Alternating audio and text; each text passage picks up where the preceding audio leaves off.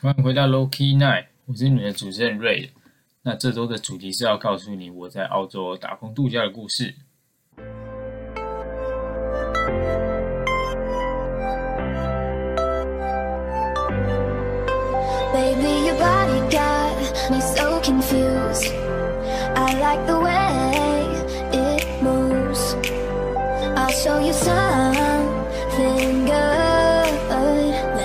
Close to you, close to you.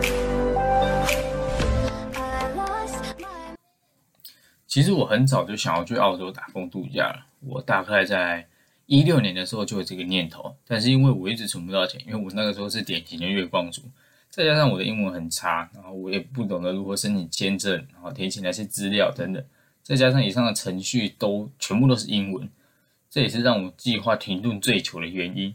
那时候我是连汇款这件这么简单的事情都不会的人，然后隔了两年之后，我终于下定决心要去澳洲，因为就算这是我没有足够的旅费，然后。这次的旅费其实是我向我的朋友他们借的，那时候的我已经没有任何可以阻止我去澳洲的理由了。然后刚好身旁也有朋友想要去，所以我们就一起出发。在这之前，没有人相信我回去澳洲这件事，因为我在一八年的七月的时候，我就告诉我家人我要去澳洲这件事，但他们是反对的，而且他们也觉得啊，你一定是在开玩笑，反正你也不会去。这样的结果其实我早就知道了，所以我也不不以为意。那我依然一边维持原本的工作，然后原本的生活，但私底下偷偷进行这件事，比如要申请医、申请体检啊，然后申请签证，然后到医院体检，到收到签证、购买机票，只有我工作上的同事知道我在着手计划这件事。当时我的机票买的是一月十六号，我的工作也大概在十二月底就辞职了。到这个时候开始整理也是很正常的一件事。那直到我的家人看到我在整理行李的时候，他们才恍然大悟，原来这些没不是在开玩笑，这些都是真的。当然，他们开始百般的阻止啊，他们说：“诶，你现在工作好好的，为什么要放弃？那你知道你澳洲回来，你又要重新开始了吗？”就是这类诸如此类的这些一些希望我放弃的话。但是我一直保持的态度就是，我只是在告知你，我没有在征求你们同意的意思。既然当初我说我的理念的时候，没有人想要听，那我也不敢想有人会支持我的想法。但朋友圈肯定会有人支持我做这样的决定，所以我也不会让他们还有我自己失望。时间过得很快，已经到了出发的前一天，我们坐上客运前往桃园机场。我和有人没有太多的交谈，因为我们彼此的眼神都知道，接下来我们即将去一个未知的地方，一个未知的旅程。是一个我们不熟悉的地方，而且没有朋友的照应，语言也完全不一样的地方。一个步调、生活方式、思维想法完全不一样的城市。上了飞机之后，便是一场煎熬的开始。联航经济舱长达八个小时的飞行时间，然后又挤又小的位置，因为没有太多的预算，我们连飞机餐都没有订。那时候的机票，我们是买一万六千多块。那带着既期待又兴奋的心情，在这个时候也变得焦躁不安。经历了好几个小时的折腾，我们终于抵达了新加坡。我们在这里转机，因为到机场就是凌晨了，所以大部分的商店都已经关了。我们只能吃素食店。那是我们第一次见识到，早在一九年初，外国就已经有自动点餐机这种非常先进的科技，而且非常的普遍。他们有满满的图片，对于这种我外语能力不是太好的人是非常贴心。非常开心的一件事情。那简单的吃完之后，我们便在机场休息片刻，等待漫长的转机时间。这次的飞机就舒服多了，因为位置比较大，但还是很小。经济舱，联航就是这样。那经过总共十二个小时漫长的飞行，我们终于抵达了澳洲。我们抵达的地方是墨尔本马林鱼机场。进入眼帘的是各整齐的街道，各式各样的咖啡厅。还有从来没有看过的电车，人来人往，然后都是各国的面孔。然后一出机场，我们首先乘坐 Skybus，从机场坐到墨尔本市中心，然后再去我们，因为我们住在那边，然后为期三周的城市生活，我们就便往农场。我们的房东是台湾人，他非常友善。我们住三十六楼双人房，有私人卫浴，因为。刚好他们那两个、那三个礼拜要回台湾，然后我们刚好去住他的房间。那一周他是一百七十澳币一个人。这里要说的是，澳洲的一切都是以周为单位，一周领一次薪水啊，一周缴一次房租啊这种。然后我们只有带一千五百块澳币，这样的周转金，在你没有在台湾先找好工作，是非常危险而且很不理智的行为，因为你很容易就。缴房租啊，生活费、吃饭，然后就没有钱，然后那个过渡期，如果你没有办法找到工作衔接的话，你是很容易提早毕业回台湾的。但是刚到澳洲的我们根本就没有危机意识，与室友简单介绍聊天之后，他们建议我们在城市的时候就多出去走走，看看这个对我们来说充满未知且惊奇的地方。但这种事，就算没有人说，我也会这样做。在这种地方没有理由阻止我们不出门，因为我们都已经坐那么久的飞机到一个。这样的地方了，然后就如同我当初义无反顾的出发来澳洲一样，隔天我便开始为期好几天的流浪计划，到处跑啊，到处逛，买了当地的通行卡，坐电车到处跑。那我去了海边，也去了赌场，甚至是郊外，就是坐电车要坐比较久、比较远一点的地方。我还在车站附近发现了一间糖果店，一切就像电影一样，我仿佛置身在其中，然后成为这个故事的主角。当然，这样每一天每一天出去，免不了就是一一直不间断的消费，直到最后我才开始把我在台湾先准备好的澳洲履历拿出来，然后一件一件的扫街投履历，一件一件问这样。但是找工作从来就不是一件容易的事，所以理所当然我们也没有找到工作。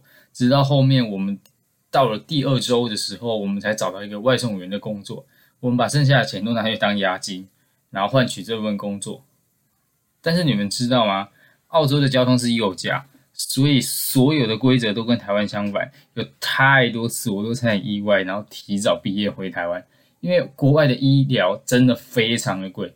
我有一个朋友，他因为牙齿痛，他去拔一颗牙齿要两百八十块澳币，当时的汇率大概是二十一块，换算台币拔一颗牙齿大概就要五千六，甚至将近六千块的高昂金额。然后基于安全考量，所以我决定就不做这份工作。但是有人觉得他可以让骑车认识城市，他觉得很好，所以他就坚持下去。然后这时候的我们从来没有吃过一顿好的。然后呃，澳洲最大的超市叫 Cost，它里面有卖那种烤鸡，就像 Costco 一样，但是没有 Costco 那么好吃。Cost 的烤鸡难吃到爆，它一只我们可以吃一个礼拜，而且我们每一餐都只吃泡面加一颗蛋。然后刚好我们出发没多久就是台湾的过年，我们家里都是台湾人，只有一个大陆人。然后大家就在家里围炉啊，然后大家也各自带着一些朋友一起来。那是我参与过最热闹也最暖心的一次聚会。后来大家分享自己的故事，当天晚上也是我整趟澳洲旅程最难忘的一个片段。后来我们的第三个友人也抵达了澳洲，然后和室友们分别之后，我们便出发到。维多利亚州最大的黑工聚集地米杜拉捡葡萄，我们坐了八个小时的巴士，在凌晨的休息站，我第一次看到满天星空，那个真的很震撼，非常的漂亮哦，完全没有光害。然后你一抬头望去，就像在看平底锅一样，满满的都是星星。我们抵达米杜拉之后，农场的人来接应我们。当天下午，我们就填了员工资料，然后隔天就开始农场生活，开始捡葡萄。澳洲的气温有多热呢？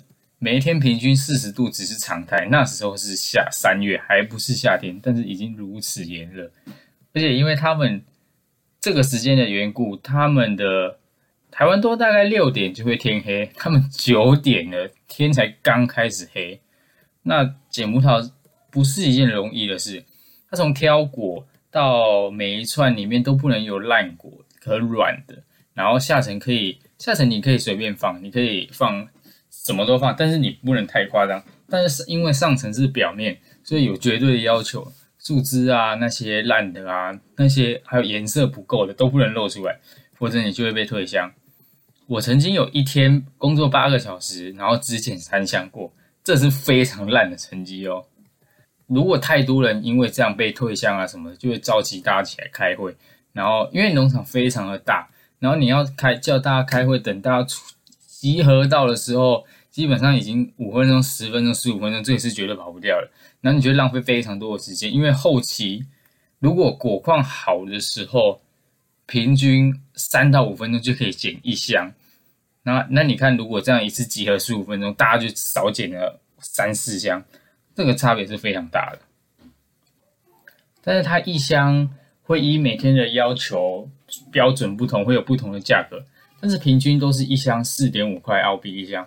我也有捡过一一箱两块，那个那个标准就非常的非常的简单，你只要排好，然后随便扔，就都不会被退箱。我也有捡过一箱七块八块，非常之难捡，一个小时只能捡一箱的那种。那起初我一周大概只有三百块的澳币薪资，当时我的房租一周是一百一。这中间的过程有太多次，我们都想要放弃，因为我们真的觉得太难赚、太辛苦了。计件这种工作真的没有想象的那么容易。但是我一直觉得我们可以挺过去，因为刚开始没有什么事情是容易的。到了后来，我们平均都有一周五百以上的薪水，甚至到季节开始果量最多的时候，我们有过一周两千块的薪水。那这中间我也认识了无数个背包客好朋友，然后也也有跟马来西亚人吵过架，这一切都觉得很有趣。现在想起来都会觉得很庆幸当初我去澳洲，然后有到这个农场。那在这里认识我的画师朋友 Danny。但是他太害羞了，所以婉拒我，婉拒上我节目的邀约。也认识了朋友自创品牌的朋友 Ron，因为我看到他身上穿我朋友的品牌的衣服，然后我才我就打电话给我朋友，我就说：“哎，你看这个人穿你的衣服，他应该是你朋友吧？”然后才知道他们两个其实是好妈鸡。然后那我们也因为这样才认识，然后变熟。还有上，他是一个觉得我们。跟我的跟我的友人三个人相处相处模式极为奇特的人，因为我们三个人的个性很不一样，然后他觉得我们三个人个性这么不一样，还有办法就是处在一起，然后还可以处这么久，是很不可思议的。他也是一个非常有个性的人，然后还有在城市三个礼拜的室友，我的师傅 Kelvin 跟还有我的粉丝李爱心，直到现在我们都还有联络，他们也会收听我的节目，应该会吧。后来葡萄季后半段，我与 Ron 先行离开，我们前往市区寻找新的工作。Ron 去了朋友离职的餐厅接他的位置，我则是自己寻找一份阿德雷德的工作。他是在南澳的一个大城市，然后只身一个人离开去我从来没有去过的地方工作。澳洲是这样子的哦，他每一次移动都是一笔不小的开销，而且你有没有办法保证去了会不会真的有工作？或者是你去了，然后你就被骗什么之类的，这个都是很习以为常、很正常的事情。那当我抵达阿德雷德之后，我打电话屋主联系，这所有的一切，从我自己一个人找到工作，然后到我坐车到阿德雷德，然后到打电话给房东联系他，这一切完全不能用中文，因为他们根本就听不懂中文。那在这个过程中，我没有遇到任何一个会说中文的人。我只能靠简单的单字啊，靠翻译，自己一个人抵达那边，然后在那边生活。我的室友很可爱，他是一个很高大的菲律宾人，他黑黑的，然后头发卷卷的。我那时候就觉得他长很特别，所以我有把他的照片拍下来，传到我们的群组里面。然后画师就把他称之为“唐阿 B 哥”，因为实在是太像了。他甚至到还画了一张图给我们看。然后我每天都在跟我的室友聊天。他还会请我帮他拍照，传给他正要追的一个女生。然后他每天看我在家，他就问我说：“你今天又没有工作了吗？你今天又没有工作了吗？”然后我就说：“嗯，没有，因为我的那个雇主他也没有联系我。但是我没有很幸运，因为我找了这个工作，他们还没有缺人，但是他们现在网络上公布职缺，我等了两周都没有消息，所以我就决定要离开。但是我很幸运，我遇到一个好的房东。”我告诉他我要离开之后，他把押金全部都退给我，完全没有收了会吃掉。因为正常离开前一周，如果你没有告知你要走，你不住了的话，他是可有理由可以把你的押金吃掉。那我那时候就跟我的同行友人他们说，然后他们就说他们要开车上来载我回去，他们凌晨就出发，因为从米卢阿到阿德雷德是一段说长不长，但是说短也不短的距离。然后他们凌晨出发，早上十点就抵达我住的地方，然后又开了好几个小时回到我捡葡萄的地方。但是这次有人他们说要去捡蒜头，他们就没有要继续捡葡萄了。但是我就想说，算，我已经回来，那我就留下来继续做葡萄上我的工作。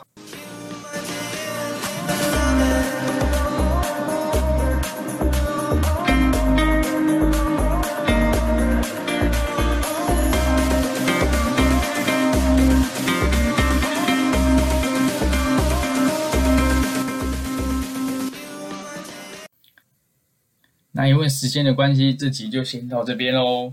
下礼拜会告诉你我的下一份工作——采南瓜还有芒果砍树的工作，这也非常有趣，而且非常好玩哦。我就是在这里晒的跟现在一模一样的黑，是关灯的，你们会看不到我的那种。然后我在这里交到，也结交了照应我后期澳洲打工度假的大哥，他 cover 我所有的工作。那自己这些故事都会在下一周礼拜日告诉你。记得回来收听哦，好吧？那我是瑞，我们下周见哦，拜拜。